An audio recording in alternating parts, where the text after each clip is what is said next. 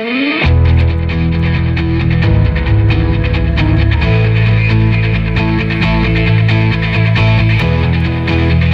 Onda Cero, de cero al infinito. Paco de León.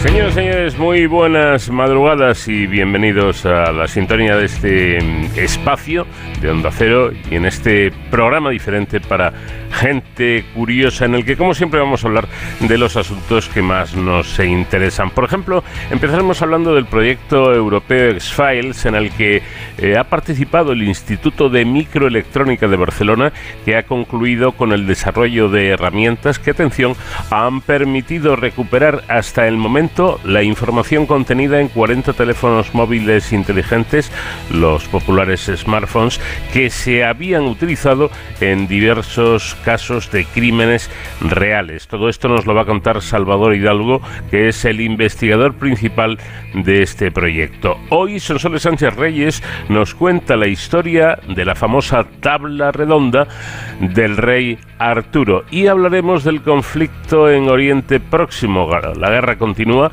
no parece que haya signos de acercamiento diplomático y existe un elevado riesgo, según los expertos, de que el conflicto contagie. Todo esto lo vamos a comentar con Alberto Priego, que es eh, profesor de Relaciones Internacionales de comillas y cabe. Por cierto que cada vez son más las evidencias de que la obesidad aumenta el riesgo de desarrollar cáncer, pero no se entiende bien por qué, por qué ocurre esto. Así que esclarecerlo y dar así con la forma de romper la relación entre obesidad y cáncer es el objetivo principal del nuevo grupo de interacciones metabólicas del CENIO, del Centro Nacional de Investigaciones Oncológicas. Nos dará, nos dará los detalles Guadalupe Sabio, que es la directora de este grupo. Vamos a hablar también de energía porque OBS Business eh, School em, ha publicado un informe Sector Energético en España, retos en un futuro inestable. Este eh, estudio eh, ha sido dirigido por el ingeniero y profesor Víctor Ruiz Ezpeleta y con él hablaremos del asunto.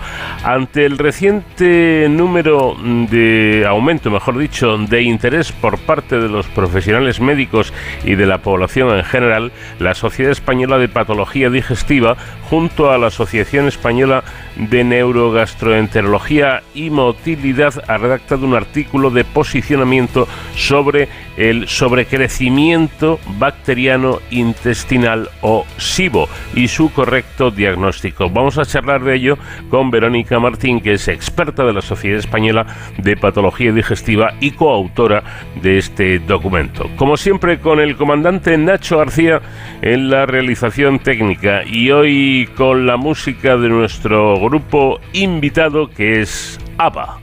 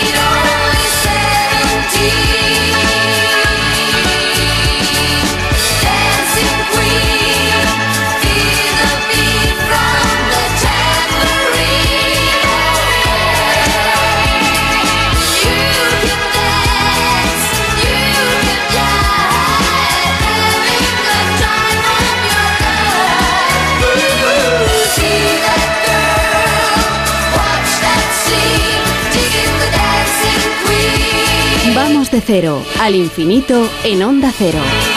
El proyecto europeo X-Files, en el que ha participado el Instituto de, de Microelectrónica de Barcelona, del eh, CSIC, eh, junto a 13 centros de investigación, empresas y agencias de aplicación de la ley, ha concluido con el desarrollo de herramientas que han permitido recuperar hasta el momento la información contenida en 400 teléfonos móviles inteligentes, smartphones, que se han utilizado en diversos casos de crímenes reales.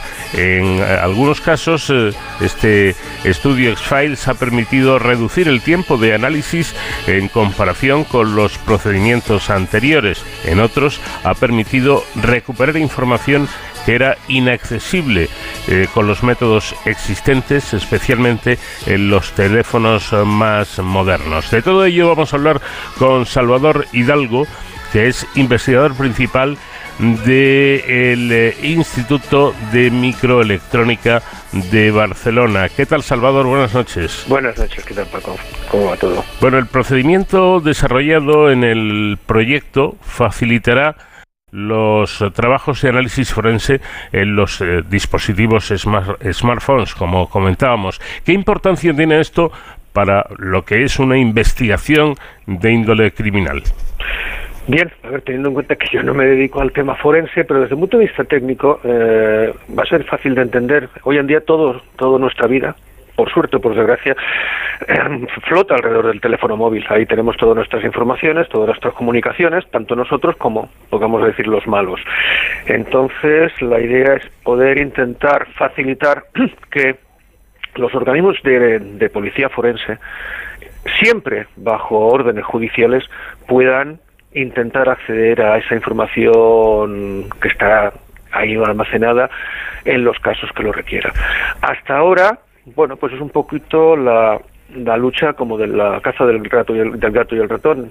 Los equipos tienen establecen unas medidas de seguridad por sistema para intentar evitar que cualquiera pueda acceder, pero necesitamos disponer de herramientas que permitan acceder en casos muy claros y siempre tutelados por los jueces eh, a esa información para poder buscar pruebas que faciliten las investigaciones criminales. Entonces el proyecto se centraba en eso, en eh, facilitar herramientas y procedimientos que ayuden en ese trabajo. Bueno, eh, creo que, ha quedado claro, pero por si acaso insistamos en ello. Em, toda, mm, todos estos trabajos están tutelados por, por la ley y por, y por los jueces y además eh, los resultados eh, son confidenciales y por lo tanto pues hay cosas de las que Salvador Hidalgo, eh, el investigador principal de este trabajo, no nos puede no nos puede hablar. Pero supongo que sí puede decir, podemos decir que hasta el momento los casos Salvador, eh, los que se eh, ha aplicado este proyecto han, han sido cerrados con, con un rotundo éxito, ¿no? Eh, ¿En qué porcentaje de, se debe ese éxito a este trabajo? Me imagino que muy alto. Muy alto, hasta donde yo sé, ha sido porque ha sido uno de los de los resultados que más se ha resaltado en la reunión de cierre del proyecto que normalmente en los proyectos europeos, pues como siempre, proyectos de investigación no dan resultados inmediatos, son resultados, tú fijas las, bases del trabajo y estos resultados aparecen unos años después. Y uno de los más de los mm, objetivos de este proyecto ha sido que hemos obtenido o han obtenido resultados ya desde antes de la finalización del proyecto, porque a medida que se han ido desarrollando eh, procedimientos previos que ya iban encaminados hacia el objetivo final, esos procedimientos previos ya se han utilizado en casos reales y entonces, hasta donde yo sé, han sido casi en el 100% de los casos resultados muy exitosos que han facilitado o bien obtener la información perseguida o bien reducir el tiempo dedicado a, a esos tipos de trabajo, que también es importante. Porque me, figuro que en definitiva la, la propuesta de X-Files de este trabajo eh, era mejorar las técnicas y los métodos para la obtención de, de pruebas digitales, ¿no? Correcto, es así. Sí, sí, sí. O sea, cuando se planteó este proyecto fue hace, hace cuatro años. Claro, pues eh, tenemos que partir de que se analizó qué herramientas y en qué condiciones trabajaban las, las policías forenses en este tipo de retos, la evaluación que ellos hacían de cara al futuro, porque en cuatro años ha cambiado mucho también la, la utilización de los teléfonos.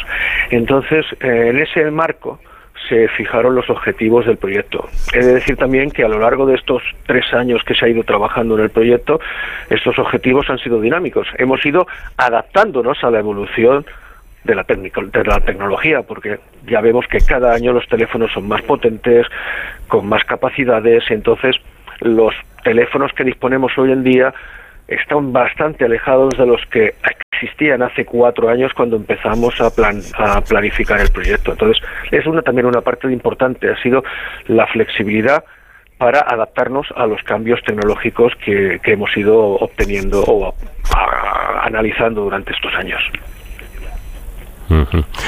Me, imagino que ustedes como investigadores eh, son conscientes de que los malos, sobre todo los malos organizados, no paran nunca, ¿no? Y ante un descubrimiento es eh, muy posible que en los próximos tiempos estos malos malísimos eh, se encarguen de encontrar herramientas que puedan contrarrestar estas otras.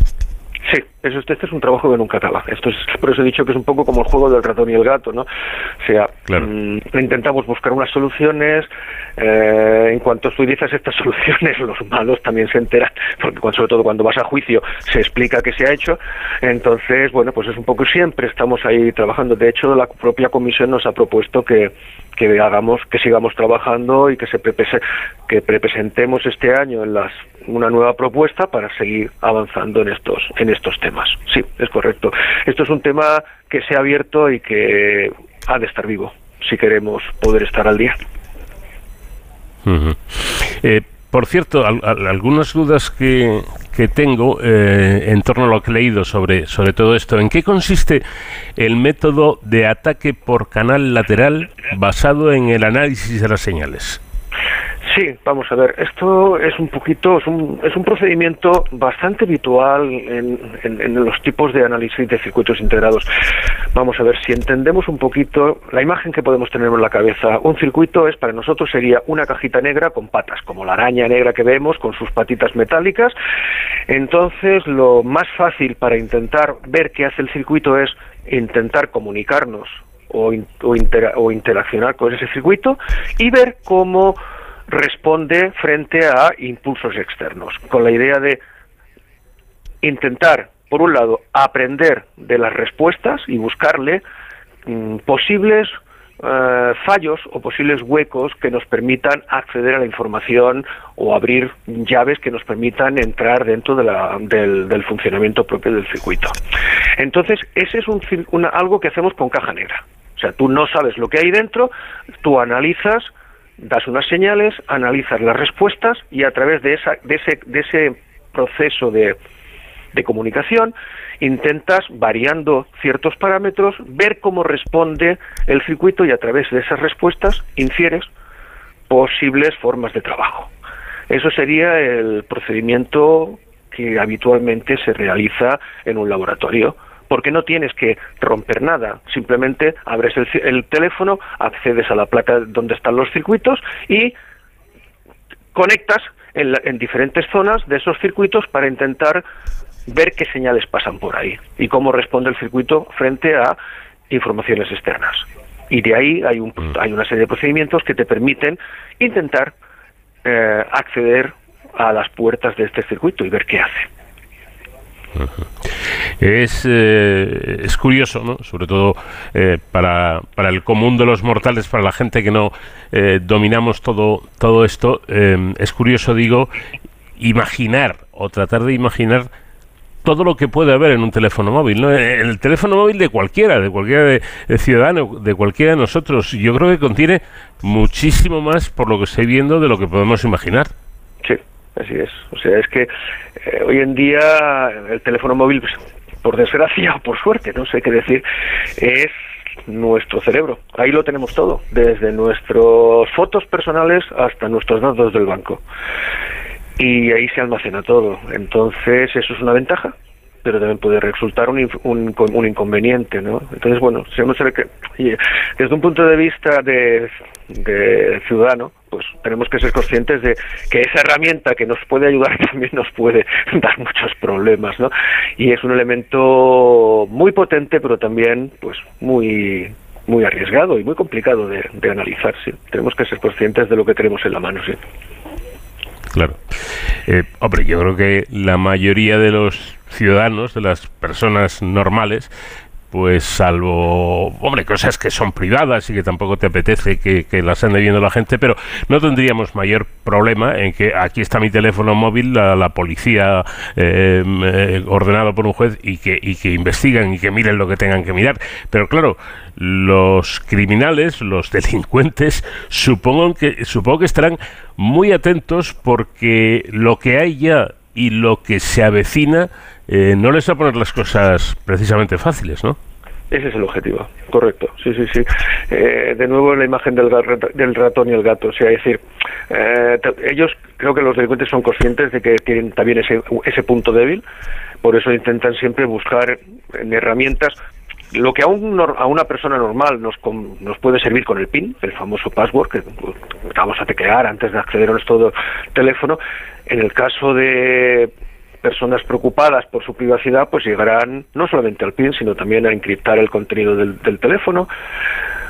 Entonces, implica que si hay que analizarlo, pues necesitamos definir procedimientos cada vez más sofisticados que, primero, te permitan entrar y, segundo, te permitan desencriptar la información contenida. Pero sí, eh, lo que yo en mi teléfono, pues con un PIN soluciono, los malos ponen más herramientas, ponen más puertas y ponen más llaves para intentar dificultar el, estos posibles procesos de análisis si, se da el caso. Bueno, yendo al terreno práctico y arrimando un poco el asco a nuestra sardina, em, nos gustaría conocer cuál ha sido el trabajo desarrollado por ustedes, por el grupo de Ingeniería Inversa del Instituto de Microelectrónica de Barcelona. Bien, pues nosotros en el ejemplo que le he comentado, cuando me ha preguntado por el análisis por ataque lateral, por canal lateral, he dicho, la, tenemos el circuito que es una caja negra y vamos a intentar desde fuera analizar las comunicaciones. Nosotros lo que hacemos es entrar en la caja negra. O sea, dado que en el CNM nos dedicamos a fabricar circuitos integrados, pues si sabemos fabricar, también sabemos desmontar. Entonces nuestro trabajo ha centrado en entrar, deshacer la caja negra, recuperar el circuito, la, la pastilla de silicio que hay dentro de esa caja negra y a través del análisis de esa pastilla de silicio, de lo que hay integrado dentro de esa, de esa pastilla, intentar identificar qué bloques lógicos se utilizan y dentro de esos bloques lógicos dónde están los elementos de seguridad. Entonces, eh, igual que hay otros compañeros que se han dedicado de patas hacia afuera, nosotros decimos que hemos trabajado de patas hacia adentro. Nosotros es vamos a buscar la, chipa, la pastilla de silicio, la intentamos desmontar e intentamos analizar cómo está fabricado el circuito para intentar, si podemos, recuperar su funcionalidad o reconstruir su funcionalidad. Esa es la idea. Nosotros trabajamos dentro de la pastilla, aprovechándonos de nuestros conocimientos, claro. Ya. ¿Y cómo ha sido mm, para ustedes la, experiencia de colaborar con un consorcio como este, de trabajar eh, con, un grupo, me imagino, grande de investigadores europeos? Pues eso ha sido es, para mí, personalmente, casi lo más importante, porque eh, nos ha permitido conocer unas aplicaciones que en, el, en nosotros somos un centro de investigación científica, entonces estos tipos de problemas normalmente no nos llegan. Entonces hemos, hemos descubierto un mundo que era para nosotros desconocido. Nos ha permitido colaborar pues, con los centros de, de policía forense, que hay que reconocer que, que están muy bien preparados. Son gente con muy buenos, muy dedicados a su campo y con un, muy buenos conocimientos y muy con muchas ganas de trabajar. Y otra parte importante es colaborar con empresas del sector, porque la gracia de este proyecto es que juntaba policía forense, empresas del sector de la seguridad electrónica y centros de investigación y universidades. Entonces cubríamos un poco todos los palos, desde la industria hasta el usuario final, hasta la, academia, que, a veces pues tenemos otros, vivimos en otro mundo más tranquilito, ¿no? por decirlo. Entonces, para mí lo más importante ha sido las colaboraciones que se han establecido y, y ver a veces cosas reales, porque Bueno, cuando estás investigando, desde que tú haces algo hasta que si eso llega a una aplicación real, pueden pasar muchos años. En este caso, las investigaciones, tal como les he comentado, han sido de aplicación inmediata. Entonces eso no acostumbra a pasar y eso ha sido para mí lo más enriquecedor, esa comunicación con, con los usuarios finales. Eh, claro que me imagino que esto no termina no termina aquí porque esto hay que ir em, em, avanzando poco a poco pero sin, sin, sin, prisa pero sin pausa ¿no? ¿Cuál, ¿Cuál, sería el siguiente paso en este tipo de, de investigación eh, referida a los teléfonos móviles? Pues el paso más importante es capacitarnos tecnológicamente para los nuevos nodos tecnológicos. Hemos de decir esto lo vemos, cada generación de teléfono móvil de un año al, anterior cambian el chip que utilizan, ese chip utiliza cada vez tiene una, una densidad de integración mayor, por lo tanto utiliza transistores con dimensiones mucho más pequeñas, lo que implica que los métodos que servían para una generación, para analizar la generación anterior, no pueden, no van a servir para la generación siguiente. Entonces, lo que exige siempre es si el fabricante incrementa las capacidades tecnológicas para hacer todo más pequeñito, nosotros tenemos que tener capacidades tecnológicas para analizar lo más pequeñito. Entonces eso es un no parar. Entonces, vamos, es lo que he comentado. Esto es un, un trabajo que, que se empieza y nunca acaba. Eh, bueno, para, para terminar, eh, no sé, yo estaba, a lo mejor soy un poco peliculero, ¿eh? pero eh, estaba pensando en todo esto y me imagino que en, no sé, en un tiempo los grandes grupos policiales eh, del mundo, ¿no? Pues yo que sé, Scotland Yard o, el FBI americano o, la policía española, resulta que están utilizando unos procedimientos de investigación en los teléfonos móviles tras los cuales hay mucho talento español. Si esto es así, hombre, yo me siento muy orgulloso, ¿no? Sí, yo también estoy orgulloso. Yo, en este aspecto es lo, que más importa, siguiendo un poquito con el razonamiento de la respuesta anterior, para mí es a nivel europeo. O sea, necesitamos en Europa tener independencia tecnológica. O sea, tenemos que tener una base, sobre todo porque lo hemos visto con la pandemia, con la crisis de los semiconductores, necesitamos que Europa tengamos conocimientos tecnológicos independientes para que podamos trabajar en nuestras líneas sin depender de nuestros amigos de, otros países. ¿no?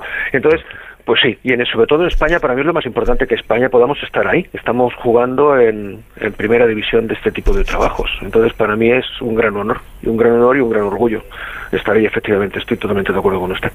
Sí. Claro que sí. Pues Salvador Hidalgo, investigador principal en el eh, IMB-CNM en, eh, de, todo este proyecto, muchísimas gracias por dedicarnos estos minutos. Enhorabuena por su trabajo y a, y a seguir adelante. Y muchas gracias por preocuparse y por tener interés en este tipo de trabajos. Muchas gracias. Gracias.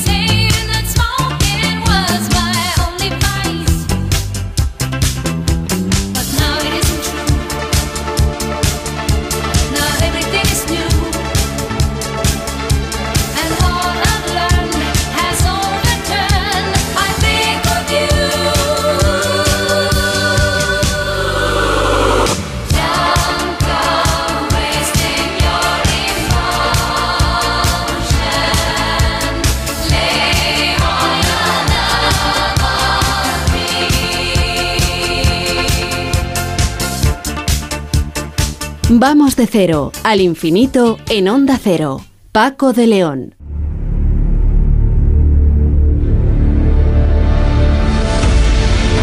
En la localidad inglesa de Winchester se conserva una única estancia de su castillo construido por Guillermo el Conquistador en 1067, el llamado Gran Salón del siglo XIII. Situamos la, localización que centra hoy nuestro paseo por la historia. Sonsoles Sánchez Reyes, ¿qué tal? Muy buenas noches. Muy buenas noches, Paco. Bueno, allí se exhibe colgada en la pared a gran altura la que se dice sería la icónica mesa redonda del legendario rey Arturo, que según el ciclo eh, artúrico fue donde los caballeros tuvieron visiones del Santo Grial y prometieron encontrarlo.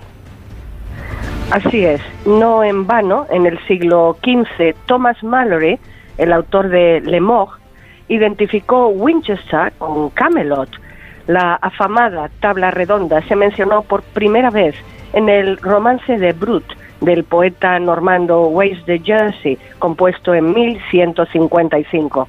El texto sostenía que el rey Arturo había ordenado construir una mesa redonda, sin cabecera o presidencia, para que cuando estuviesen sentados alrededor de ella, ninguno de sus varones pudiera reclamar precedencia sobre los demás, igualando a todos y evitando conflictos por estatus de rango.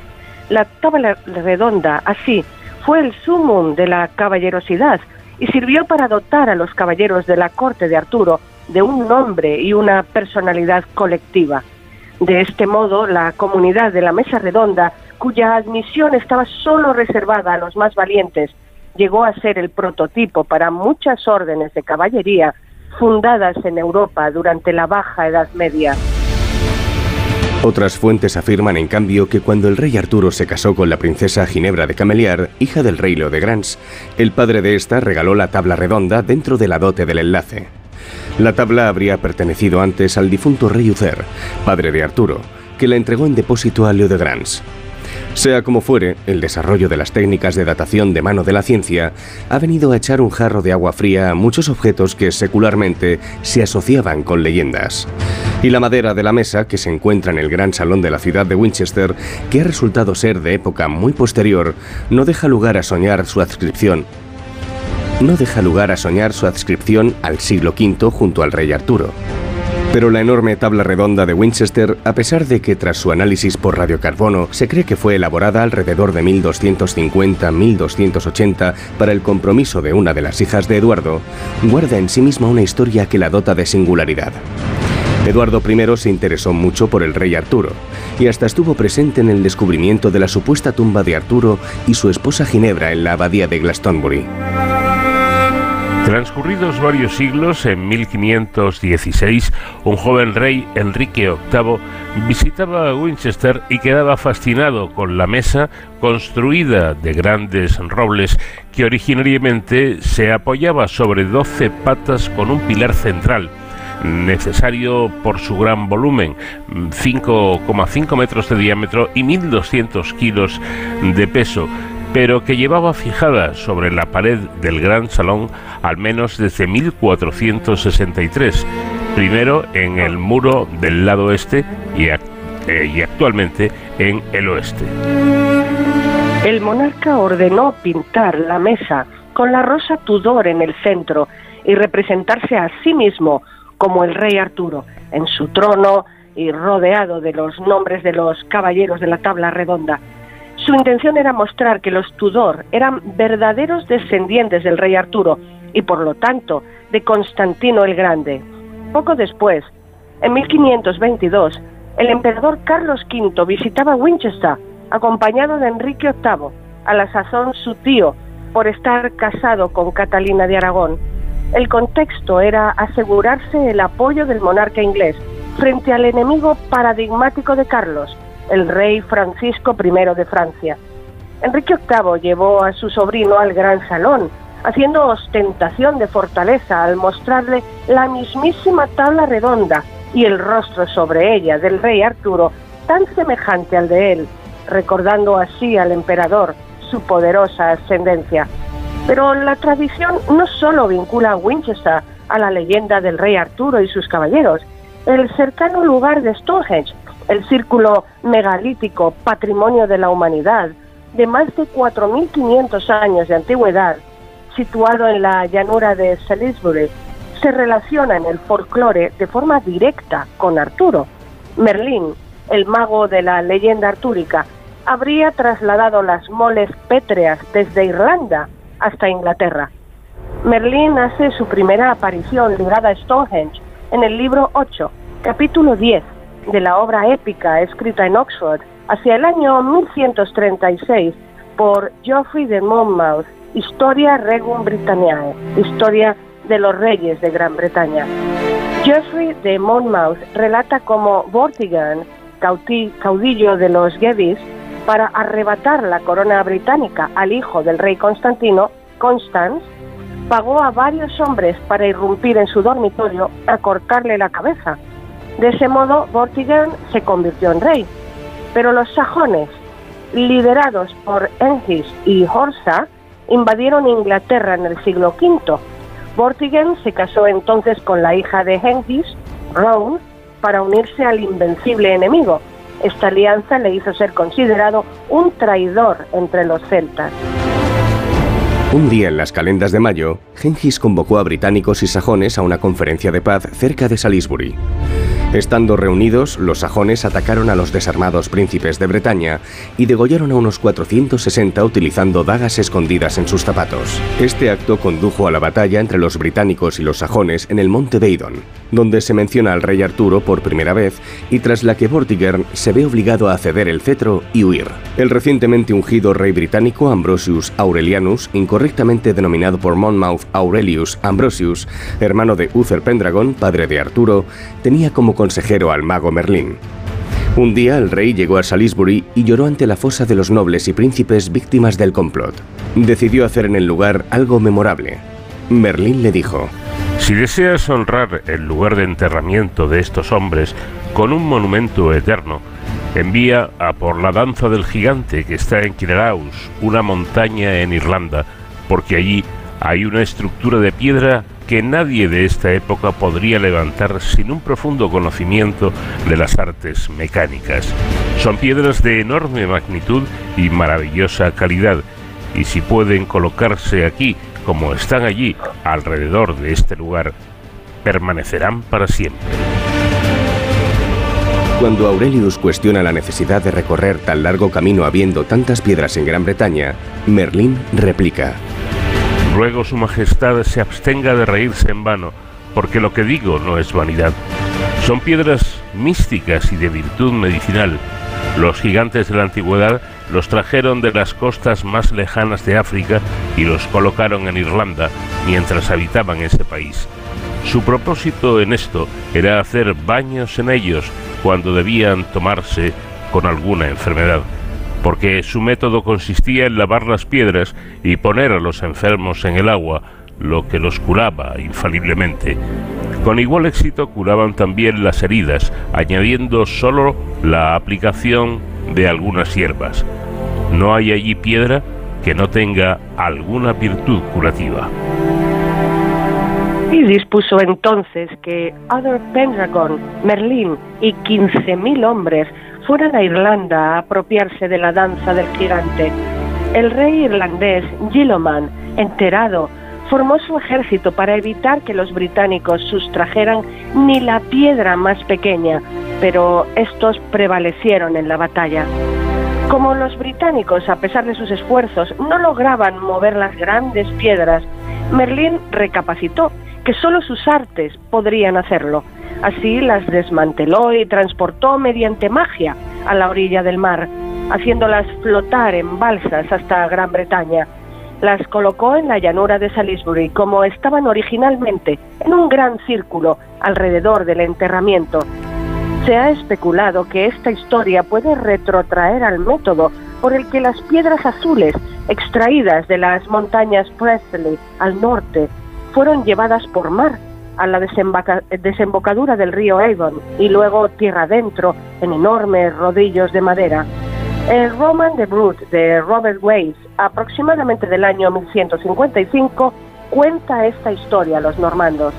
Un manuscrito del siglo XIV incluye una ilustración de Merlín reerigiendo el monumento, ayudado por un gigante, un detalle agregado por Weiss, ausente del texto original de Monmouth. Aurelius muere envenenado por un sajón en Winchester y es enterrado cerca de Stonehenge. Other, que le sucede, también sucumbe al veneno sajón, siendo asimismo sepultado cerca de Aurelio Ambrosius, dentro de la danza del gigante. Es entonces cuando Arturo recibe la corona.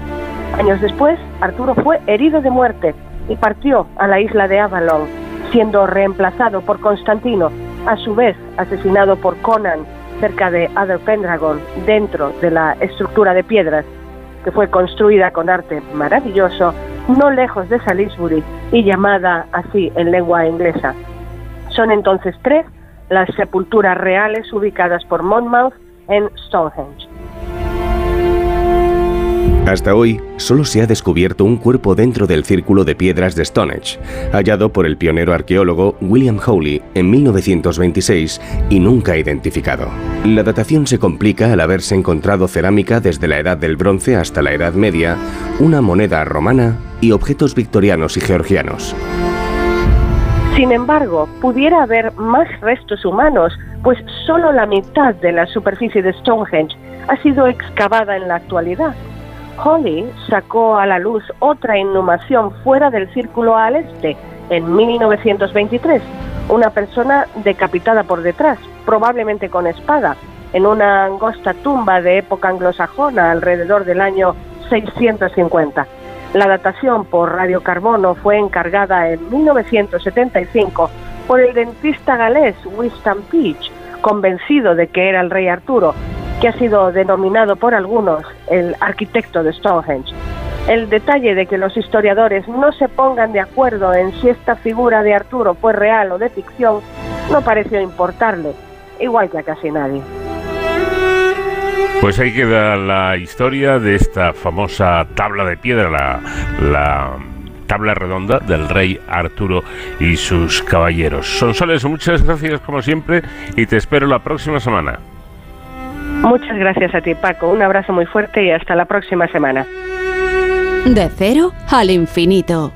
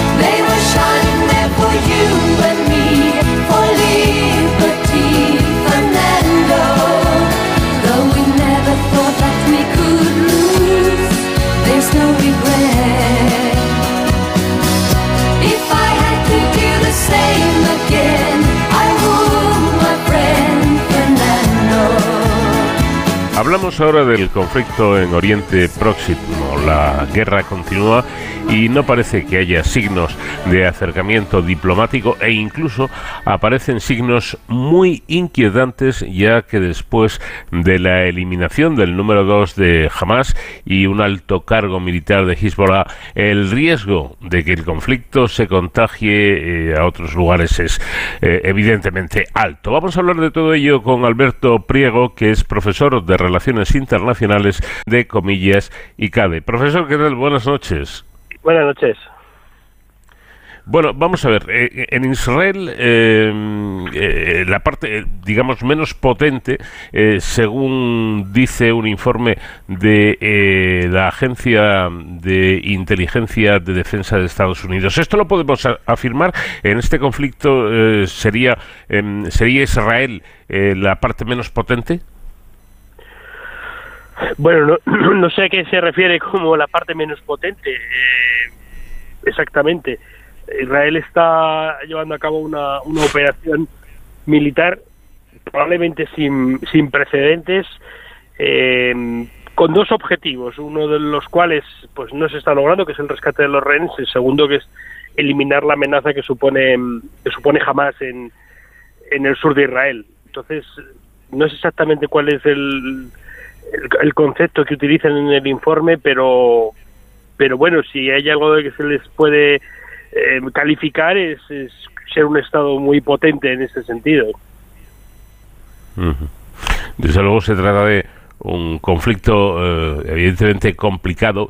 Eh, evidentemente Israel tiene un, un ejército poderoso, pero bueno, la, la parte contraria, es decir, jamás eh, quizá utiliza unos oh, métodos, eh, yo no sé si calificarlos como guerra de guerrillas, pero que eh, hacen que, que incluso para un ejército potente, para un ejército poderoso como el de Israel, sea complicado, ¿no? Porque lo estamos viendo además como cada X tiempo pues aparece un, un, un ataque que hace daño a un ejército tan poderoso como este.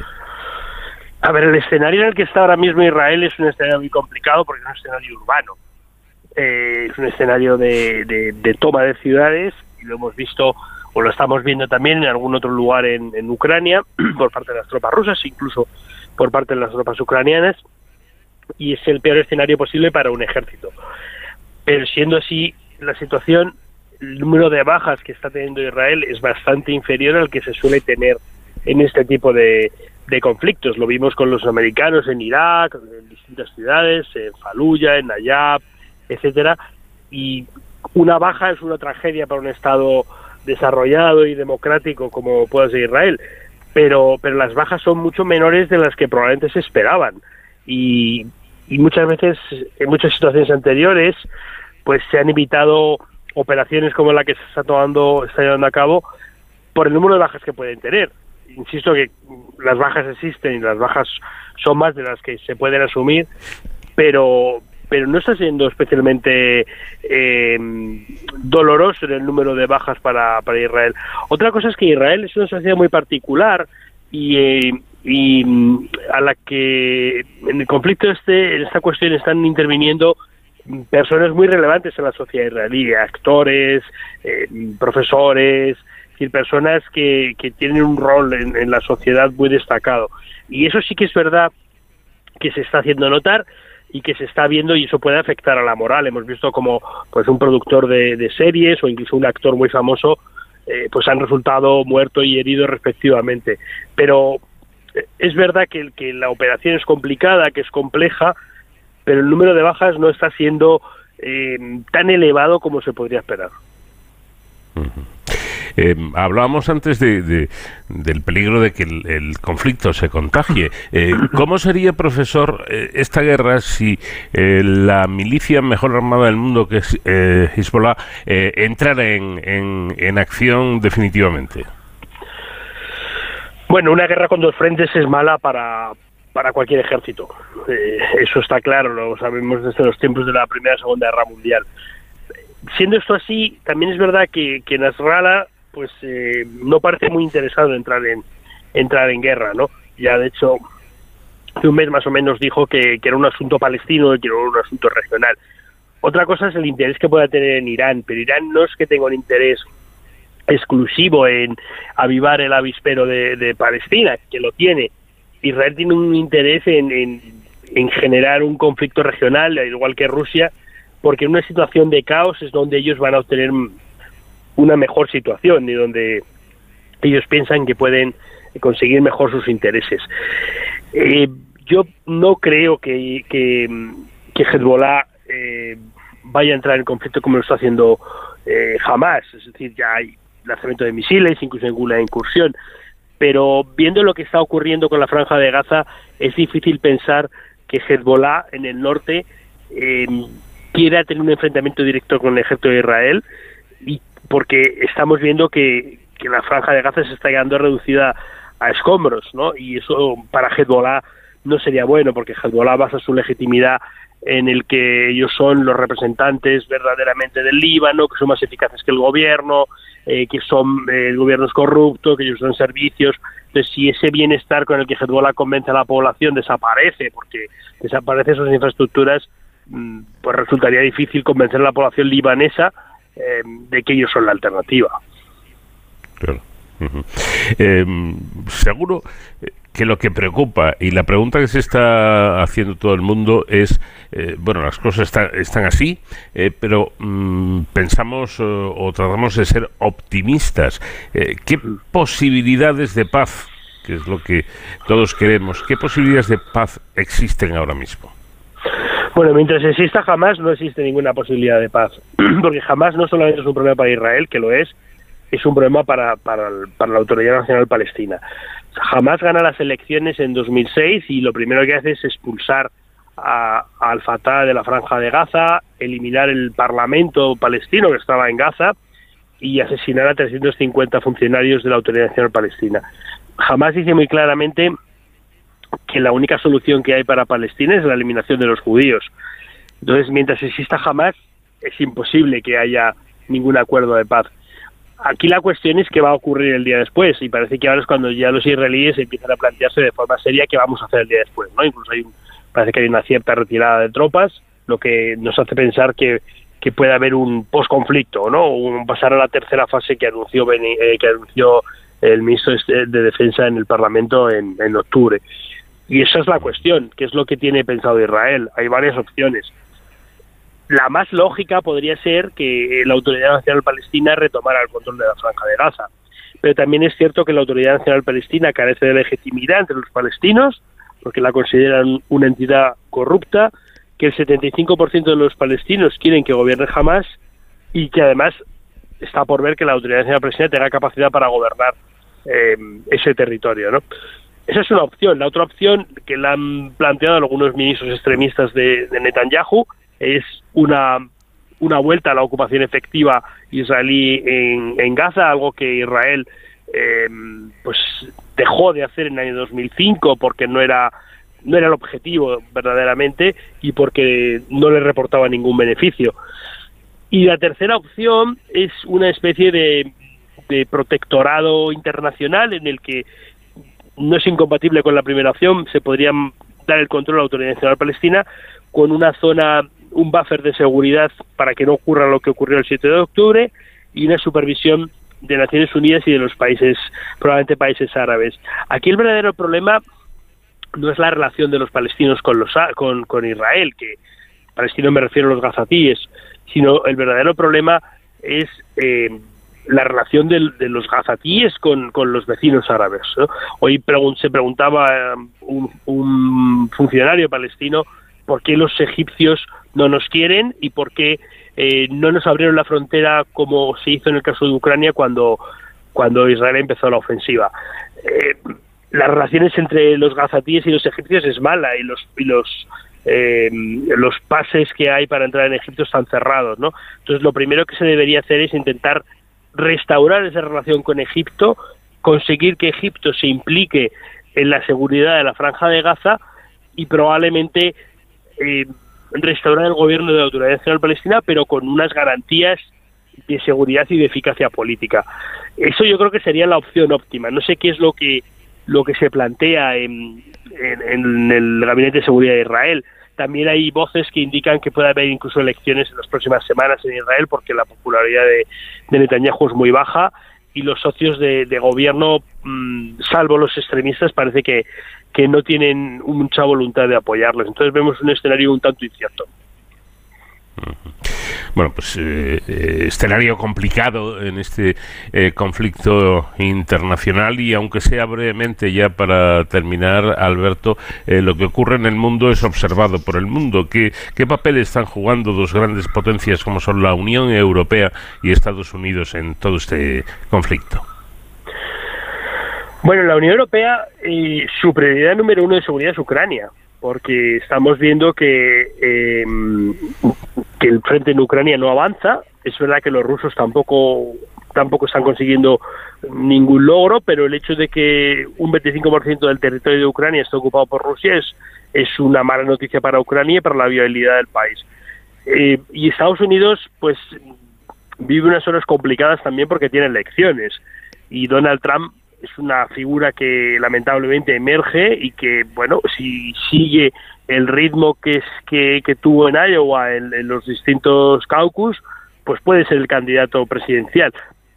Está por ver también si, si Trump puede vencer a Biden, ¿no? Los demócratas dicen que la mejor opción para ganar es que se presente Trump. Eso eso no lo veremos hasta noviembre, no no lo sabremos. Y, y, la Unión Europea verdaderamente está preocupada. Esta semana salió, o se filtró un documento de la inteligencia alemana en la que se hablaba abiertamente eh, de un escenario para 2024 o principios de 2025 en, las, en el que tropas alemanas estarían combatiendo con tropas rusas. No dice exactamente si sería en territorio eh, alemán o territorio polaco, porque lo que decía el, el informe es que se prevé eh, un escenario en el que Rusia, además de Ucrania, ataque a un país OTAN. Eso es un poco el escenario. Y antes de concluir, sí que me gustaría eh, recordar, porque es una cuestión que, habitualmente hemos dejado ya de, de, tener en cuenta, que todavía hay 140 personas que están en que están en posesión de Hamas, ¿no? Recurrentemente se publican vídeos, salió un vídeo atroz con cuatro chicas de 19 años eh, con signos de haber sido maltratadas física y sexualmente y, esa semana se ejecutó a dos rehenes. ¿no? Esto no podemos dejarlo de, tener en cuenta que sigue habiendo personas que están bajo, bajo el control de Hamas. Pues Alberto Priego, profesor de Relaciones Internacionales de Comillas y CADE, eh, muchísimas gracias por haber estado con nosotros y un fuerte abrazo. Gracias a vosotros, adiós.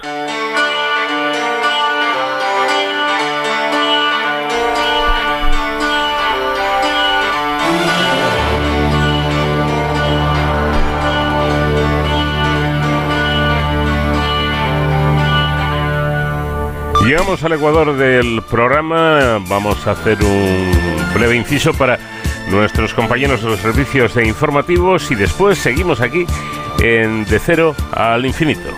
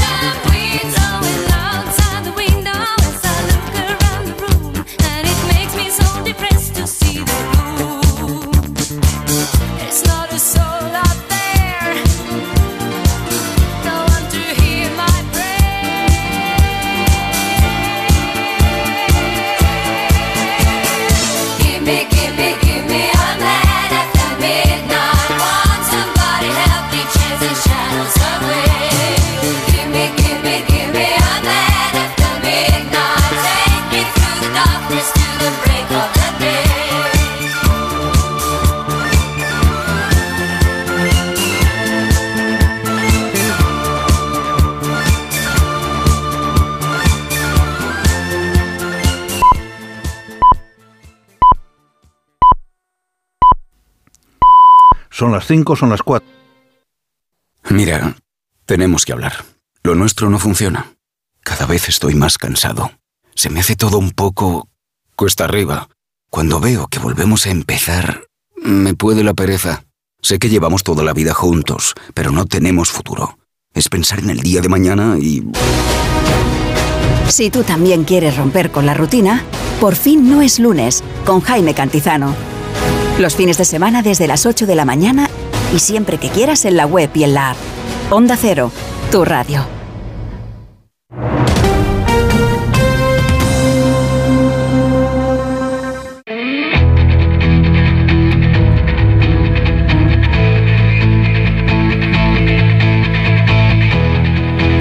En Onda Cero, de cero al infinito. Paco de León. Comenzamos ya la segunda hora de nuestro programa en este espacio diferente para gente curiosa en el que vamos a empezar hablando de algo serio porque cada vez son más las evidencias de que la obesidad aumenta el riesgo de desarrollar cáncer. Pero no se entiende bien el porqué de esta cuestión. Esclarecerlo y dar así con la forma de romper esta relación es el objetivo principal del nuevo grupo de interacciones metabólicas del CENIO. Nos va a dar los detalles Guadalupe Sabio, que es la directora de este grupo.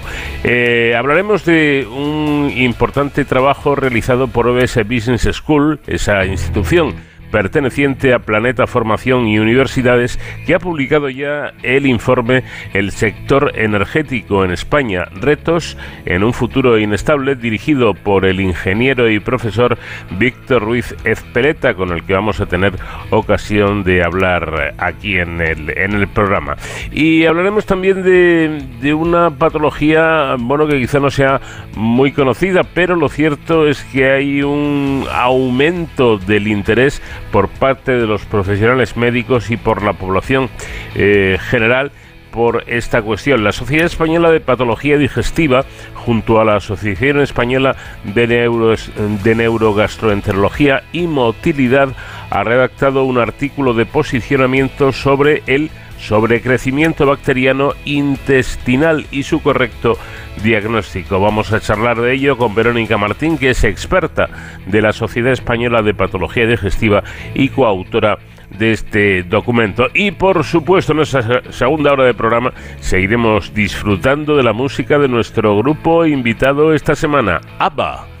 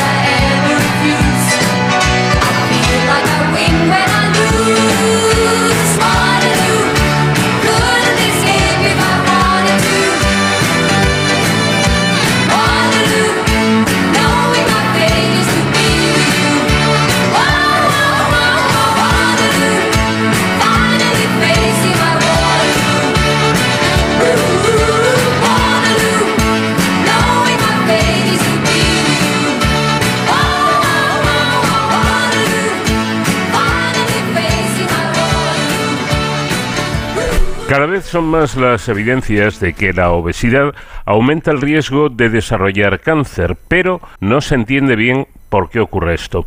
Esclarecerlo y dar así con la forma de romper la relación entre ambas cosas, entre la obesidad y el cáncer, es el objetivo principal del nuevo grupo de interacciones metabólicas del Centro Nacional de Investigaciones Oncológicas CENIO, que está integrado este nuevo grupo por 14 eh, investigadores dirigidos por Guadalupe Sabio, que es veterinaria y doctora en bioquímica. Guadalupe, ¿qué tal? Muy buenas noches. Muy buenas noches, Paco, ¿qué tal? Bueno, vamos a ver, usted eh, lleva más de una década investigando la relación del metabolismo con las enfermedades cardiovasculares, con la diabetes y con el cáncer. Así un poco, eh, no sé, grosso modo, ¿a qué conclusiones ha llegado? Pues hemos llegado a la conclusión, por ejemplo, de que el tejido adiposo, que siempre está pensado que un órgano que solo sirve para almacenar el exceso de grasa y lo que comemos, tiene una función muy importante eh, como secreción de hormonas y que ese tejido adiposo cuando eh, está, eh, está en una persona obesa está alterado y esa alteración puede hacer que esa persona con obesidad desarrolle tanto enfermedades cardiovasculares como enfermedades metabólicas como la diabetes o eh, hígado graso o incluso determinados tipos de cáncer que están muy relacionados con la obesidad. Eh, por cierto que se habla mucho del metabolismo y no sé si en todos los casos sabemos de lo que hablamos. Eh, por lo que yo sé, este es eh, un proceso que consiste en las reacciones químicas que se producen en las células y que aportan energía al organismo. Como también se habla mucho de el metabolismo en singular, a mí me gustaría preguntarle si hay un metabolismo diferente en cada persona. Pues se habla mucho de metabolismo porque el metabolismo es las reacciones químicas que hacen que nuestro cuerpo funcione bien, que hace que tengamos energías para levantarnos por la mañana, que hace que tengamos energía para poder estudiar, nuestro cerebro necesita mucha glucosa para poder estudiar, nuestro corazón para bombear sangre necesita muchísima energía y como al final eh, somos como una máquina de mentira, o sea, una máquina que eh, orgánica, ¿no? Eh, la energía y cómo utilizamos esa energía por cada una de las células de nuestros órganos es muy importante para mantener nuestra salud. Entonces, cuando hablamos del metabolismo eh, y de los metabolismos, pues podemos estar hablando del metabolismo de cada uno de los eh, órganos que tenemos, que cada uno tiene un metabolismo diferente. Y cuando hablamos de ese metabolismo en general, significa esa, esa manera que tiene cada uno de, de nosotros de utilizar la energía. Y esa manera es diferente. Y va a ser diferente porque eh, eh, tenemos, hay gente que tiene obesidad, gente que no tiene obesidad. una persona con obesidad y una persona sin obesidad tienen un metabolismo diferente porque cada uno tenemos eh, una temperatura basal, la, el, nuestro cuerpo tiene que mantener nuestra temperatura y necesitamos energía para mantener nuestra temperatura y eso hace que muchas veces cuando hablamos de el metabolismo nos referimos a esa, eh, eh, esa diferencia que hay entre una persona y otra y por qué una persona comiendo lo mismo es capaz de estar delgada que, y otra tiene obesidad. O sea, esas razones por las que, eh, incluso comiendo lo mismo, cada persona tiene una forma diferente de utilizar esa energía que comemos. Bueno, hay que decir que usted estuvo 12 años en el Centro Nacional de investigaciones cardiovasculares y ahora en el Centro Nacional de Investigaciones Oncológicas, donde está centrada en cómo pueden afectar a la aparición de tumores y metástasis las alteraciones en los procesos metabólicos, tanto del cuerpo como del interior de las células. ¿En, qué punto eh, están estas investigaciones en este momento? Bueno, pues nosotros hace unos años descubrimos que, por ejemplo, si el, nuestro, nuestro, nuestra grasa eh, se encontraba en situaciones de estrés, se alteraban las vías del estrés, que por ejemplo se alteran con, cuando tenemos obesidad, esa, eh, eh, esa alteración de la grasa, solo de la grasa, era capaz de hacer que en ratones se desarrollase con más facilidad un cáncer hepático. Eso nos decía que la grasa era capaz de comunicarse con el hígado y hacer que ese hígado fuera capaz, fuera, estuviera protegido o no estuviera protegido del cáncer hepático. Pero no solo eso, vimos que esa grasa era diferente en hombres y mujeres y que esa activación del estrés en la grasa se producía con mucha más ah, como mucho más alteración en hombres y de hecho los hombres tenían más predisposición a eh, desarrollar cáncer hepático.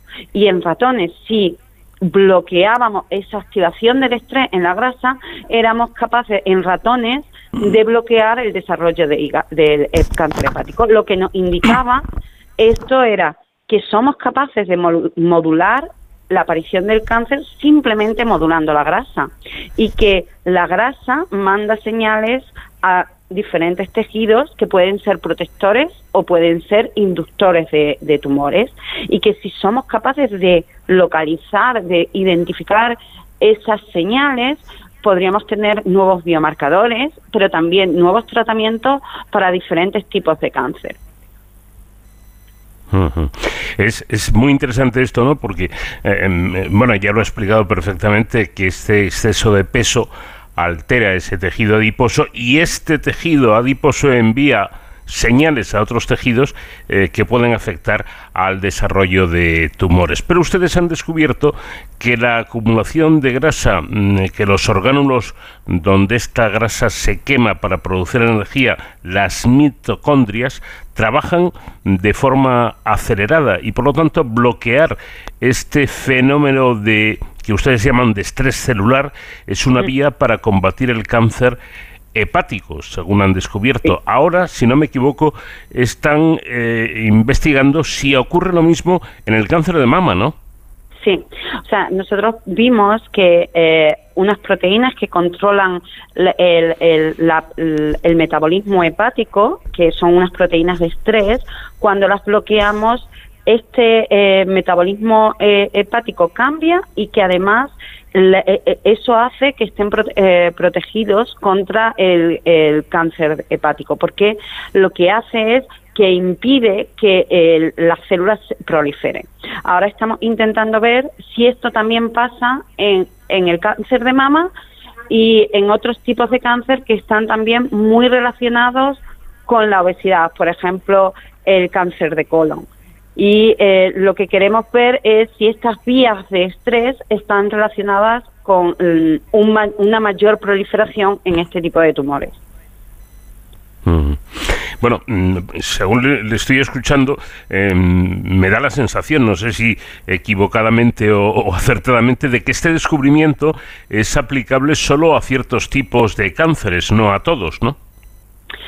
Cada tipo de cáncer y cada eh, es un poco diferente. Entonces, eh, cada cáncer, eh, lo que puede ser positivo para un tipo de cáncer puede ser negativo para otro. Por tanto, nosotros pensamos que puede ser aplicable a varios tipos de cáncer, pero la experiencia nos ha enseñado que muchas veces una vía que puede proteger eh, en el hígado puede ser, eh, mm, mm, activarla puede ser mala en otro tipo de tejido. O sea, que realmente a priori nosotros pensamos que va a funcionar en otros tipos de cáncer, pero que puede que en algunos tipos de cáncer no funcione igual, porque de hecho eh, el metabolismo de cada célula de nuestro organismo un poco diferente. Es decir, hay células que les gusta mucho la glucosa y células que les gustan mucho los ácidos grasos. Entonces, ese cambio metabólico hace que al final, cuando tú intentas modularlas, eh, el efecto en proliferación sea opuesto. Eh, por cierto, vamos a ver, actuando eh, sobre el metabolismo de las células tumorales y de las que las rodean, ¿sería posible frenar el crecimiento del tumor?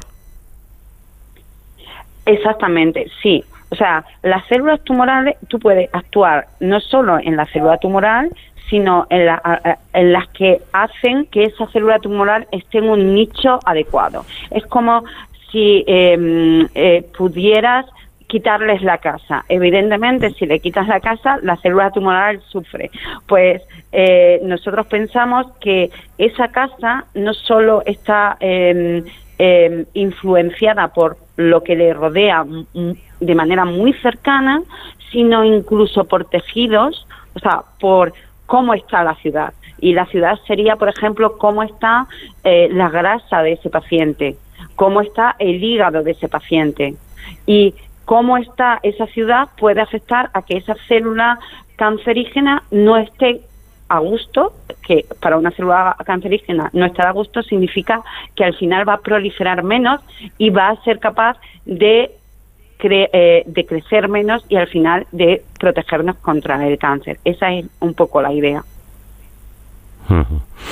Otra cuestión también importante, eh, eh, documentando sobre, sobre este tema, es eh, lo que hace referencia al hígado graso. El hígado graso parece ser que predispone a la aparición de cáncer, ¿no? Sí, efectivamente. hoy en día se sabe que hay un porcentaje de la población que tiene hígado graso, eh, un porcentaje bastante amplio, si lo pensamos, eh, un 20% de personas que realmente no son obesas, pueden tener sobrepeso, pero no son obesas, y ese hígado graso es como el primer paso que puede hacer que tú llegues a tener eh, cáncer de hígado. Pero todavía no sabemos cómo ese hígado graso empieza a tener un aumento de inflamación y, de, y, de, y empiezan a, morir las células hepáticas y empieza a rodearse de fibrosis. Eso ya se llama eh, mm, eh, hígado, eh, ese hígado ya está en un estadio más posterior y todavía tienes más probabilidades de, de desarrollar cáncer. Y de ese porcentaje de la población, un 5% va a desarrollar cáncer de, hígado. Pero el problema es que, aunque sabemos que hay un 20% de personas con hígado graso, primero no es tan fácil de diagnosticarlo porque no hay métodos muy, muy buenos para diagnosticarlo. O sea, la idea es, no puede hacer una biopsia a todo el mundo. Entonces necesitamos marcadores que nos digan de este porcentaje de personas que tienen hígado graso, cuáles tienen más probabilidades de desarrollar esa cirrosis y ese cáncer hepático y cuáles van a vivir con un hígado graso toda su vida y no va a progresar. Eso todavía no lo sabemos. Y eso está controlado por señales que lo que nosotros estamos intentando es encontrar esos marcadores no en el hígado, porque no podemos hacer una biopsia a cada paciente, sino en la sangre. Es decir, el hígado secreta parte de lo que produce la sangre, secreta hormonas, secreta metabolitos. Si somos capaces de ver un metabolito, una hormona que secrete el hígado y que se correlacione con ese paso de un hígado eh, graso a un hígado cirrótico y de un hígado cirrótico a un hígado con cáncer, tendríamos una eh, un biomarcador, una manera de diagnosticar a esos pacientes porque el problema es que el cáncer hepático se diagnostica muy tarde, porque nuestro hígado es capaz de funcionar fenomenal estando fatal el 70% del hígado. Es decir, cuando eh, diagnosticamos el cáncer hepático, cuando la persona tiene los síntomas, es demasiado tarde. Entonces, necesitamos eh, diagnosticarlo antes y para eso necesitamos ser capaces de encontrar marcadores en sangre que nos digan esta persona puede que tenga eh, cáncer en un par de años, tenemos que eh, hacer un seguimiento muy cercano de cómo va la evolución de la enfermedad. Muy interesante todo esto. De, de todas formas, me voy a quedar con una con una frase suya que me parece muy buena y es que, según usted, la investigación se nutre de quien te rodea. Es decir, que más que actuaciones estelares, me parece a mí que lo importante en el caso de la ciencia y de la investigación es el trabajo en equipo. Exactamente, sí. O sea, realmente la ciencia es un trabajo en equipo, un trabajo en el que eh, yo no soy la que hace todo, es mi equipo de investigación, eh, los que dan ideas, los que al final es, eh, nutren nuestra investigación, pero no solo tu equipo, sino el centro. O sea, el estar ahora en el CENIO va a potenciar enormemente todos estos descubrimientos porque nos vamos a nutrir de un conocimiento de uno de los centros de excelencia de nuestro país y que son todos expertos en oncología. Por tanto, eh, para mí es un momento de cambio, pero un momento de mucha ilusión y un reto muy importante para nuestro equipo. Bueno, vamos a recordar, ya para terminar, que usted recibió en el año 2012 el premio Princesa de Girona de Investigación Científica y ahora, en esta nueva etapa en el CENIO, mm, bueno, pues mm, parece o da la sensación de que desprende ilusión. Creo, creo que esa ilusión y esas, eh, esas ganas eh, también es algo muy importante en el trabajo de, de los investigadores, ¿no? Es fundamental porque un trabajo que requiere mucha energía, por tanto, te tiene que ilusionar, tienes que tener mucha capacidad para que las cosas nos salgan, porque la mayoría de las veces no nos salen lo que pensamos, como te decía, nosotros tenemos una hipótesis y muchas veces nos salen y te tienes que en cada caída levantar. Es muy importante que se mande esa idea de que en la investigación, aunque al final cuando nos llaman es algo que ha, funcionado, ¿no? Eh, la mayor tiempo, el mayor tiempo de, de nuestro día a día son cosas que no funcionan, pero eh, la resiliencia, el intentarlo y esa ese espíritu crítico con nosotros mismos creo que es muy importante para para poder hacer ciencia y creo que sin ilusión es imposible. Mm-hmm. Bueno, pues eh, por todo lo que nos está comentando mm, nuestra invitada, yo creo que es usted un gran fichaje de, del CENIO y que va a desarrollar un gran trabajo. Eh, bueno, tiene mucho entre manos. Eh, hay un proyecto de su grupo de investigación que se dedica en investigar, en investigar, valga la redundancia, las proteínas implicadas en el cambio del metabolismo en el corazón, en el corazón de los bebés, que dice usted que es una parte muy bonita del desarrollo de del, órgano motor, ¿no? Del corazón, del corazón, pero eso, eso, abusando de su amabilidad, lo vamos a dejar para otro día en que nos gustaría seguir hablando con, con usted de todos eh, estos trabajos tan, tan importantes y tan interesantes. Pues encantada, cuando ustedes quieran. Muchísimas gracias por hacernos un hueco, porque creo que es muy importante poder explicar un poco a, a la sociedad lo que se hace en los centros de investigación y, y cómo intentamos. Gracias a usted, Guadalupe Sabio, veterinaria y doctora en bioquímica de este nuevo grupo de trabajo, el de interacciones metabólicas del Centro Nacional de Investigaciones Oncológicas.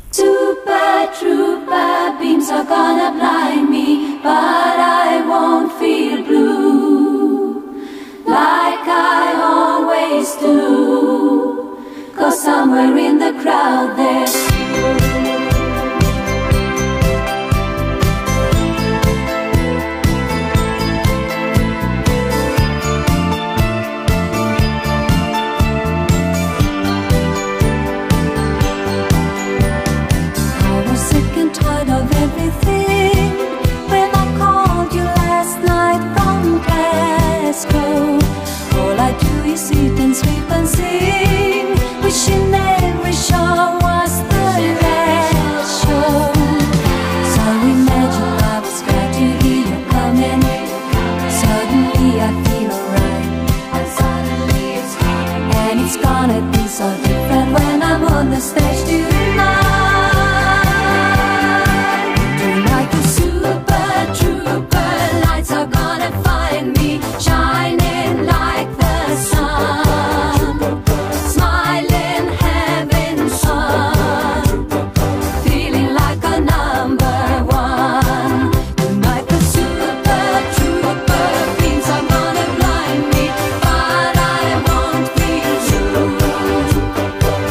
Business School, institución perteneciente a Planeta Formación y Universidades, publica el informe El sector energético en España, retos de un futuro inestable, dirigido por el ingeniero y profesor Víctor Ruiz Ezpeleta. En él se destaca la consolidación de la tendencia a aumentar la producción de energía mediante fuentes renovables. Y es que durante 2023 las energías solar y eólica han seguido concentrando la mayor parte de las inversiones y proyectos y se espera que siga siendo así en el futuro.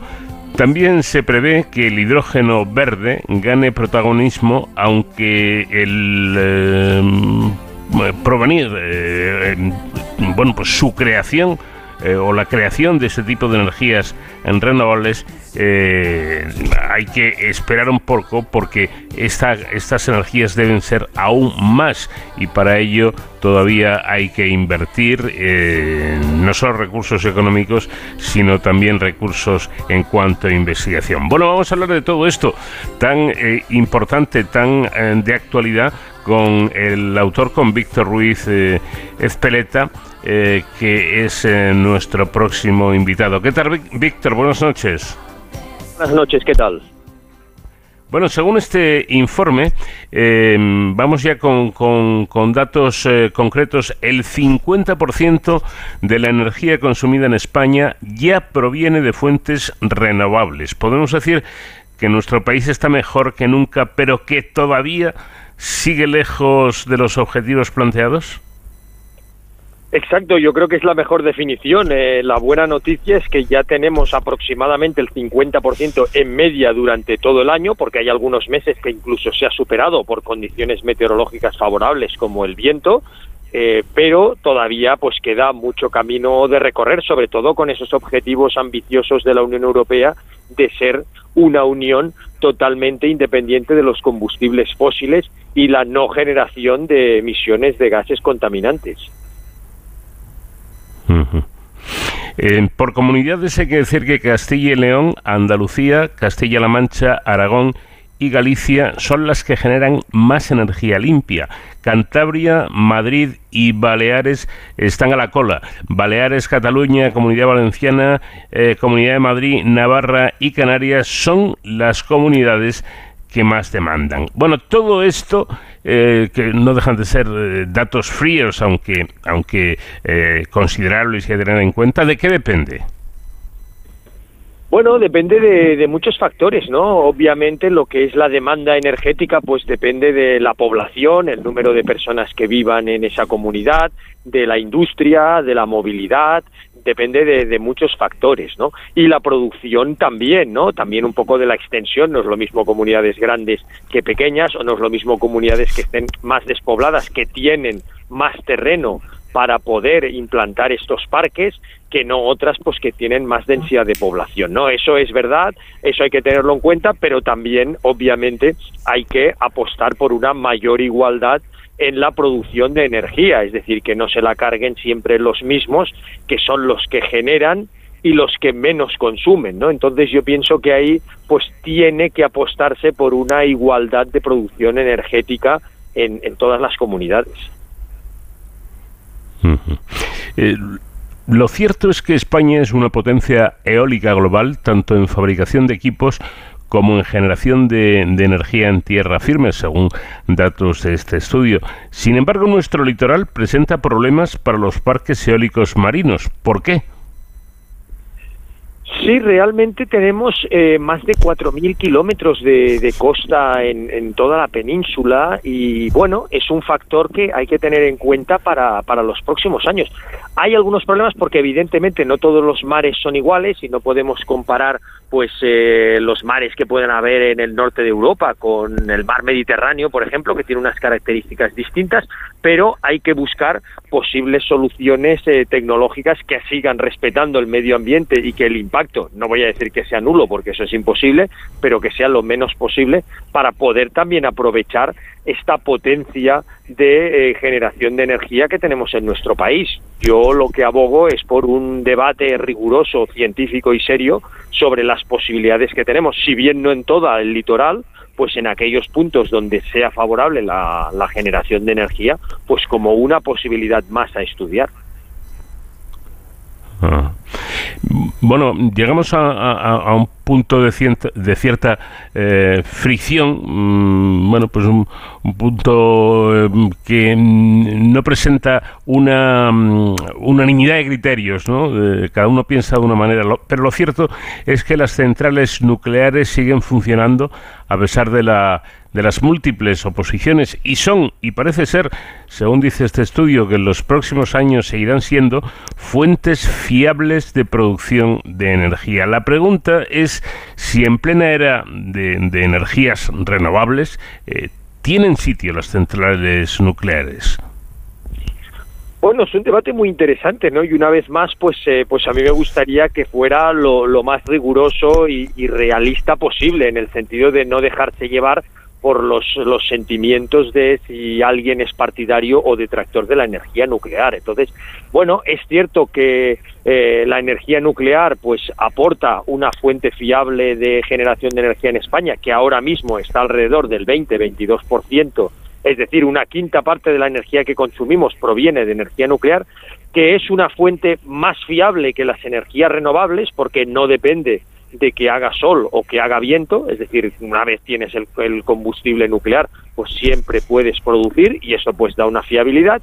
Y tampoco es menos cierto que ahora mismo pues genera una inquietud social y tenemos unos residuos radioactivos que están ahí y unos posibles problemas de seguridad que también existen, es decir, que hay unos aspectos que no están plenamente solucionados. Entonces, eh, ¿se puede apostar por la desconexión de las centrales nucleares? Sí, siempre que encontremos una alternativa, porque lo que no puede ser es desprenderse del 20% de la energía sin que sea suplantada por otra, cuando tampoco olvidemos que lo que queremos es también ir eliminando otro tipo de generación con combustibles fósiles, como son con el carbón, con gas, con el petróleo, con lo cual pues yo soy partidario que mientras no haya una solución mejor, aunque no nos guste, pues deberemos de seguir utilizando la energía nuclear. Hay otro asunto importante y son los conflictos bélicos. En, en, pleno siglo XXI esto parece, parece mentira, pero no hay más que escuchar un informativo para darse cuenta cómo, cómo está el mundo. Eh, esto puede mm, acarrear problemas muy serios cuando hay una dependencia energética del exterior y sobre eso quería preguntarle cómo está en estos momentos nuestra dependencia energética de, otros países. Pues sí, la verdad es que ahora mismo la situación en, tanto en España como en la Unión Europea es eh, de una posición de debilidad respecto a la dependencia externa de combustibles eh, para generación de energía. Aproximadamente el 65-66% de, eh, de la energía mm, consumida em, es necesaria con no solo la energía eléctrica, sino también la de movilidad, ¿no? La gasolina para los coches, los camiones, etcétera, pues proviene del exterior. Es decir, que, que somos un país que dependemos de otros países para ese suministro energético. Entonces, como usted bien comenta, los conflictos bélicos y la inestabilidad geopolítica, pues lo que hace es nos pone en una posición de debilidad, con lo cual yo creo que eso es un argumento mucho más que suficiente para seguir apostando por el autoabastecimiento y la generación de energía, en este caso renovable, donde somos un país puntero y tenemos las, las cualidades, ¿no? Tenemos las ventajas para poder seguir siéndolo. Em, em, hay otra cuestión innegable y es que el, precio e incluso los vaivenes en el precio de la energía están siendo un castigo para la ciudadanía y para las empresas. Eh, la cuestión es plantearse si esto podría cambiar algún día con las renovables. Sí, sin ninguna duda. Hemos sufrido durante los últimos años una escalada de precios muy grande por culpa del precio del gas, ¿no? Y ahí, pues, las medidas del gobierno con el tope al gas, etcétera.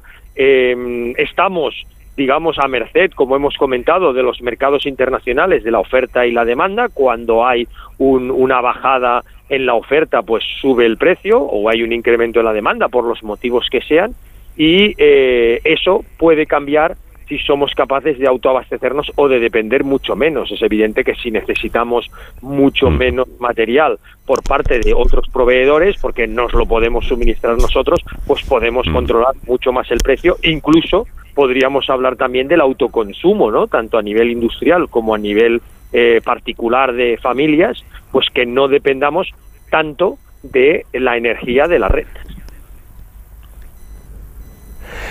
Cierto. El, informe, eh, por cierto, habla también de la fusión nuclear como algo aún lejano.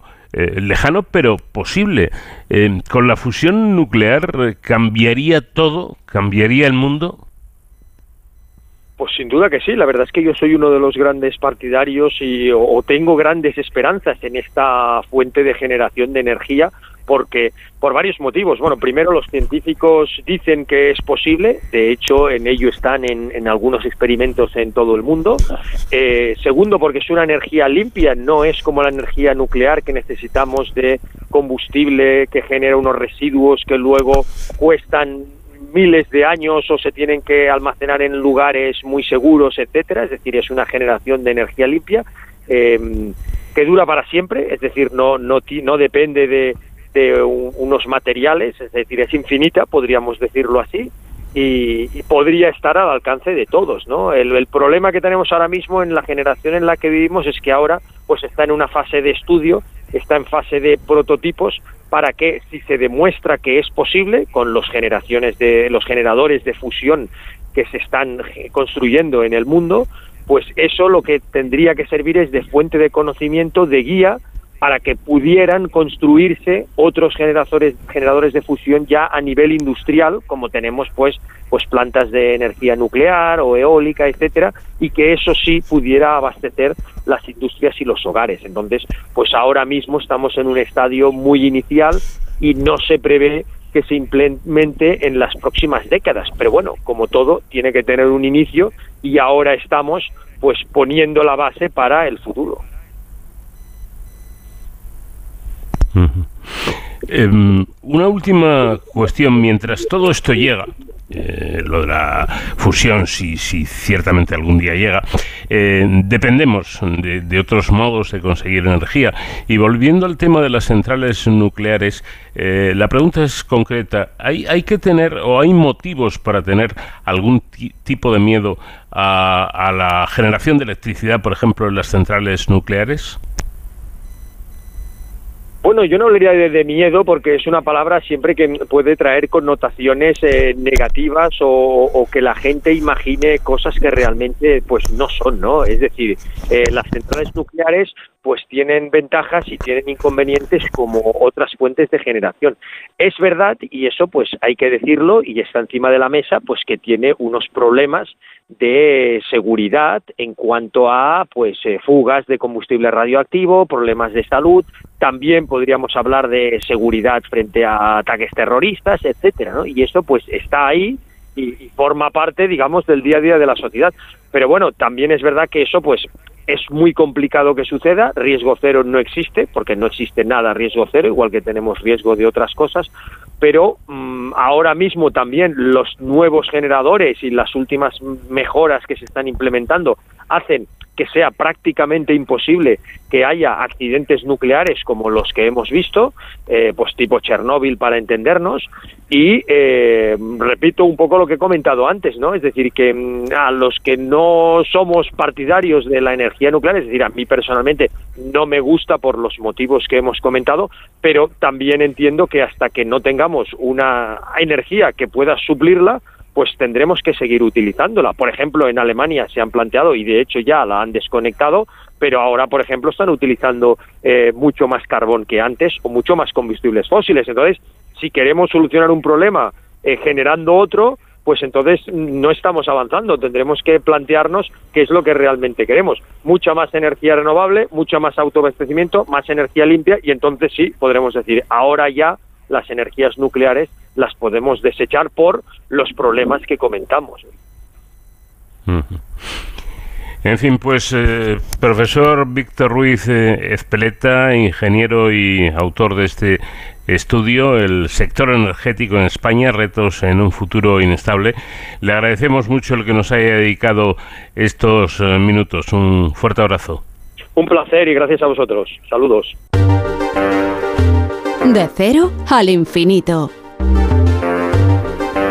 Ante el reciente aumento de interés por parte de los profesionales médicos y, por la población en general, la Sociedad Española de Patología Digestiva, SEP, junto a la Asociación Española de Neurogastroenterología y Motilidad, la SEMEM, ha redactado un artículo de posicionamiento sobre el sobrecrecimiento bacteriano intestinal SIBO y su correcto diagnóstico elaborado por los doctores Verónica Martín, Carolina Malagelada y Cecilio Santander. El artículo ha sido publicado en la revista española de enfermedades digestivas.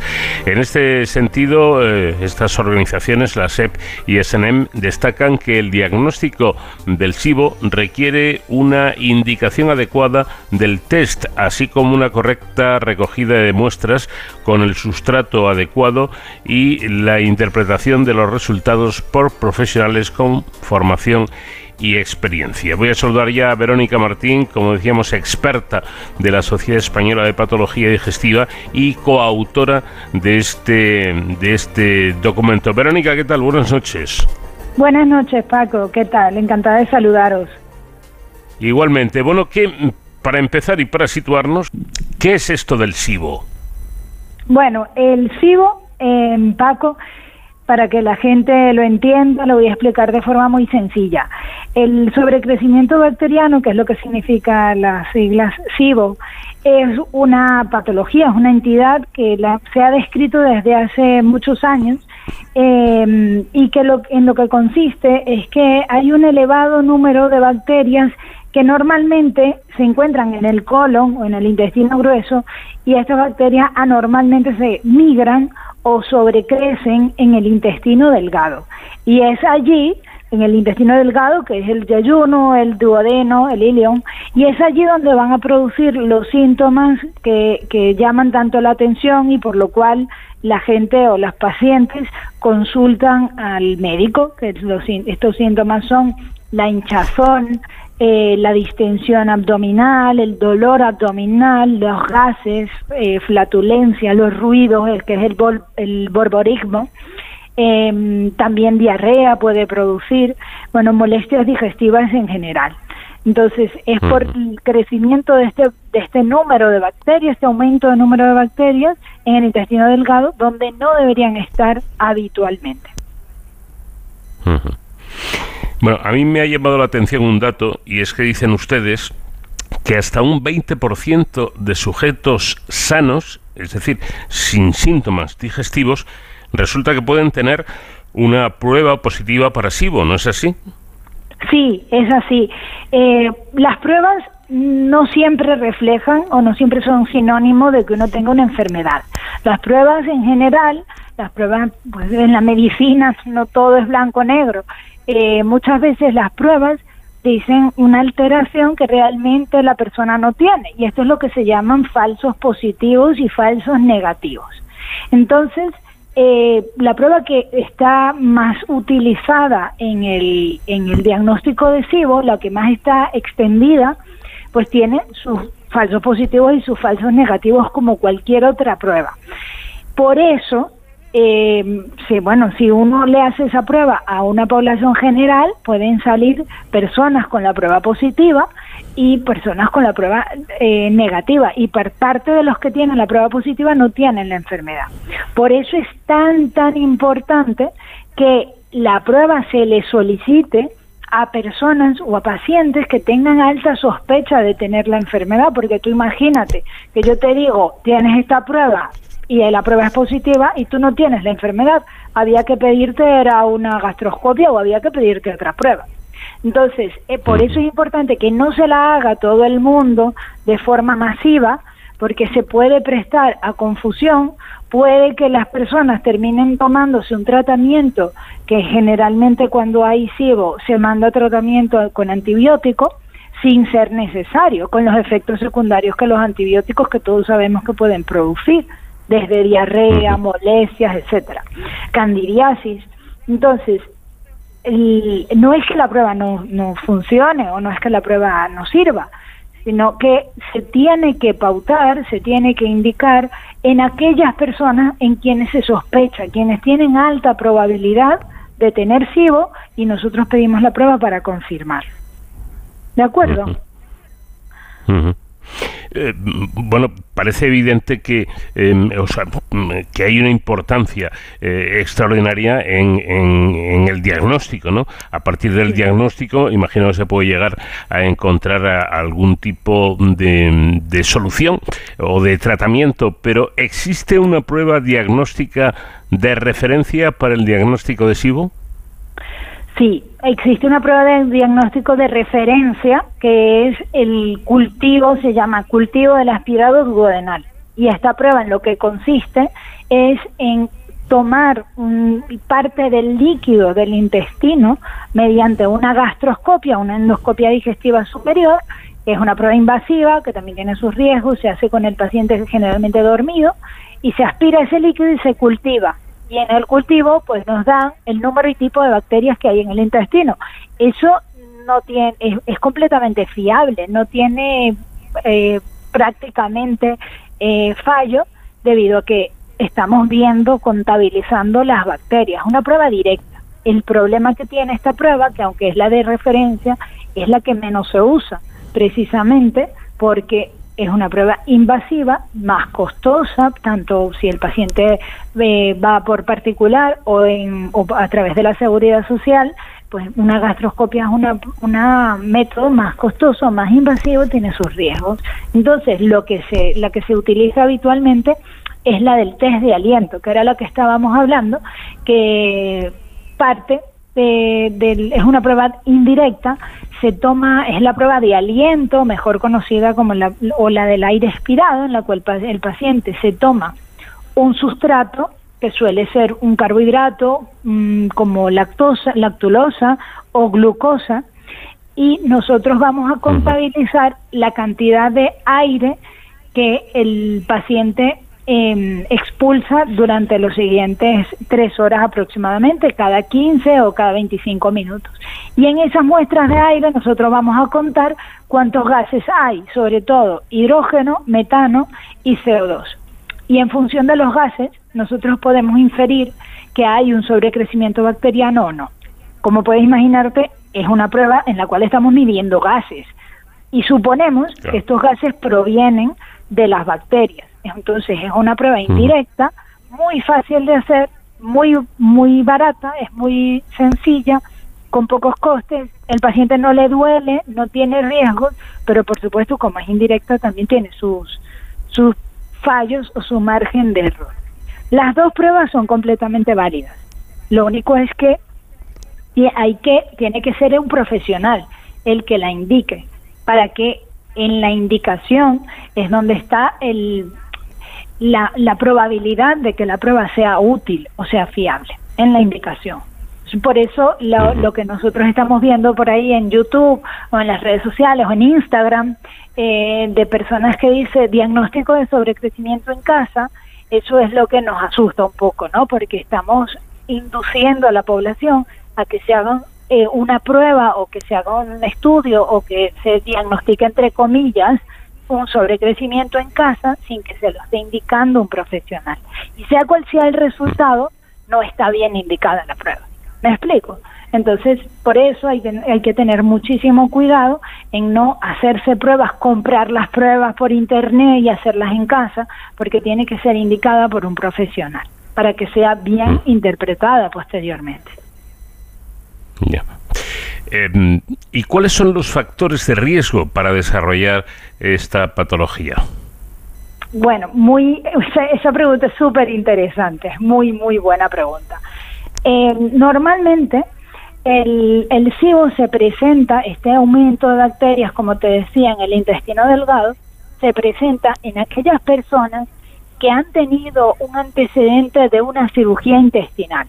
Es el, el factor de riesgo más importante no todos los que se han operado del, intestino desarrollan SIBO, pero sí la mayoría de los pacientes con SIBO son los que han tenido una cirugía intestinal. Por ejemplo, una cirugía bariátrica de las de perder peso, una cirugía eh, reconstructiva mm, por, por alguna enfermedad en la cual te, te resecan o te quitan parte del intestino delgado o parte del colon, por ejemplo en el cáncer de colon que te quiten parte de, del colon puede favorecer a un sobrecrecimiento bacteriano. Eh, cualquier cirugía en general, cirugías bariátricas, resectivas, por pancreatectomía, pueden favorecer la presencia de SIBO. Y por otra parte, eh, los pacientes o las personas que tengan otras enfermedades que enlentezcan la motilidad o que enlentezcan el tránsito intestinal. Por ejemplo, la enfermedad de Parkinson, enfermedades neurológicas que afectan la motilidad del tubo digestivo. Eh, la, diabetes también enlentece el, el tubo digestivo. La gastroparesia, que es una enfermedad en la cual se detiene el movimiento o el vaciamiento gástrico, eso también lo favorece. Y hay muchas otras enfermedades eh, esas, las que te he dicho, son las más importantes. Y por otra parte, también hay fármacos que enlentecen el tránsito intestinal, que actúan sobre el, el aparato autónomo, el, el, sistema nervioso autónomo, y enlentecen el, tránsito, el, el tracto intestinal, como por ejemplo los opiáceos. Los opiáceos, los, los fármacos que, que tomamos para el dolor, como el tramadol, eh, enlentecen el tránsito intestinal y también pueden favorecer, no es que todo el que tiene, toma tramadol o saliar eh, toma, puede, va a tener un sobrecrecimiento, pero sí que lo puede favorecer. Vale, eso principalmente. Ahora bien, sí que es cierto que hay pacientes sin esos factores de riesgo que pueden desarrollar el SIBO. Eso también es cierto.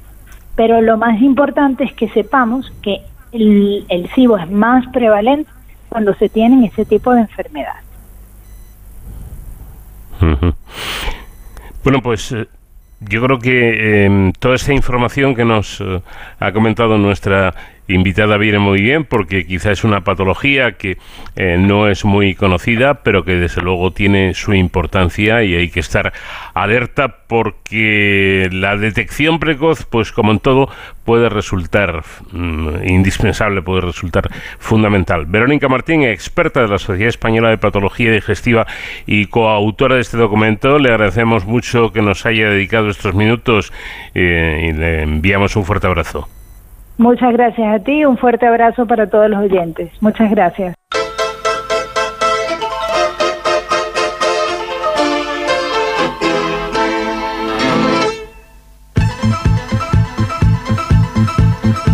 Hasta aquí llegamos, nuestro tiempo termina, pero ya saben que la próxima semana, como siempre, les estaremos esperando aquí en Onda Cero y en este programa diferente para gente curiosa con Nacho García en la realización técnica. Les habló encantado Paco de León. Que pasen muy buena semana. Adiós.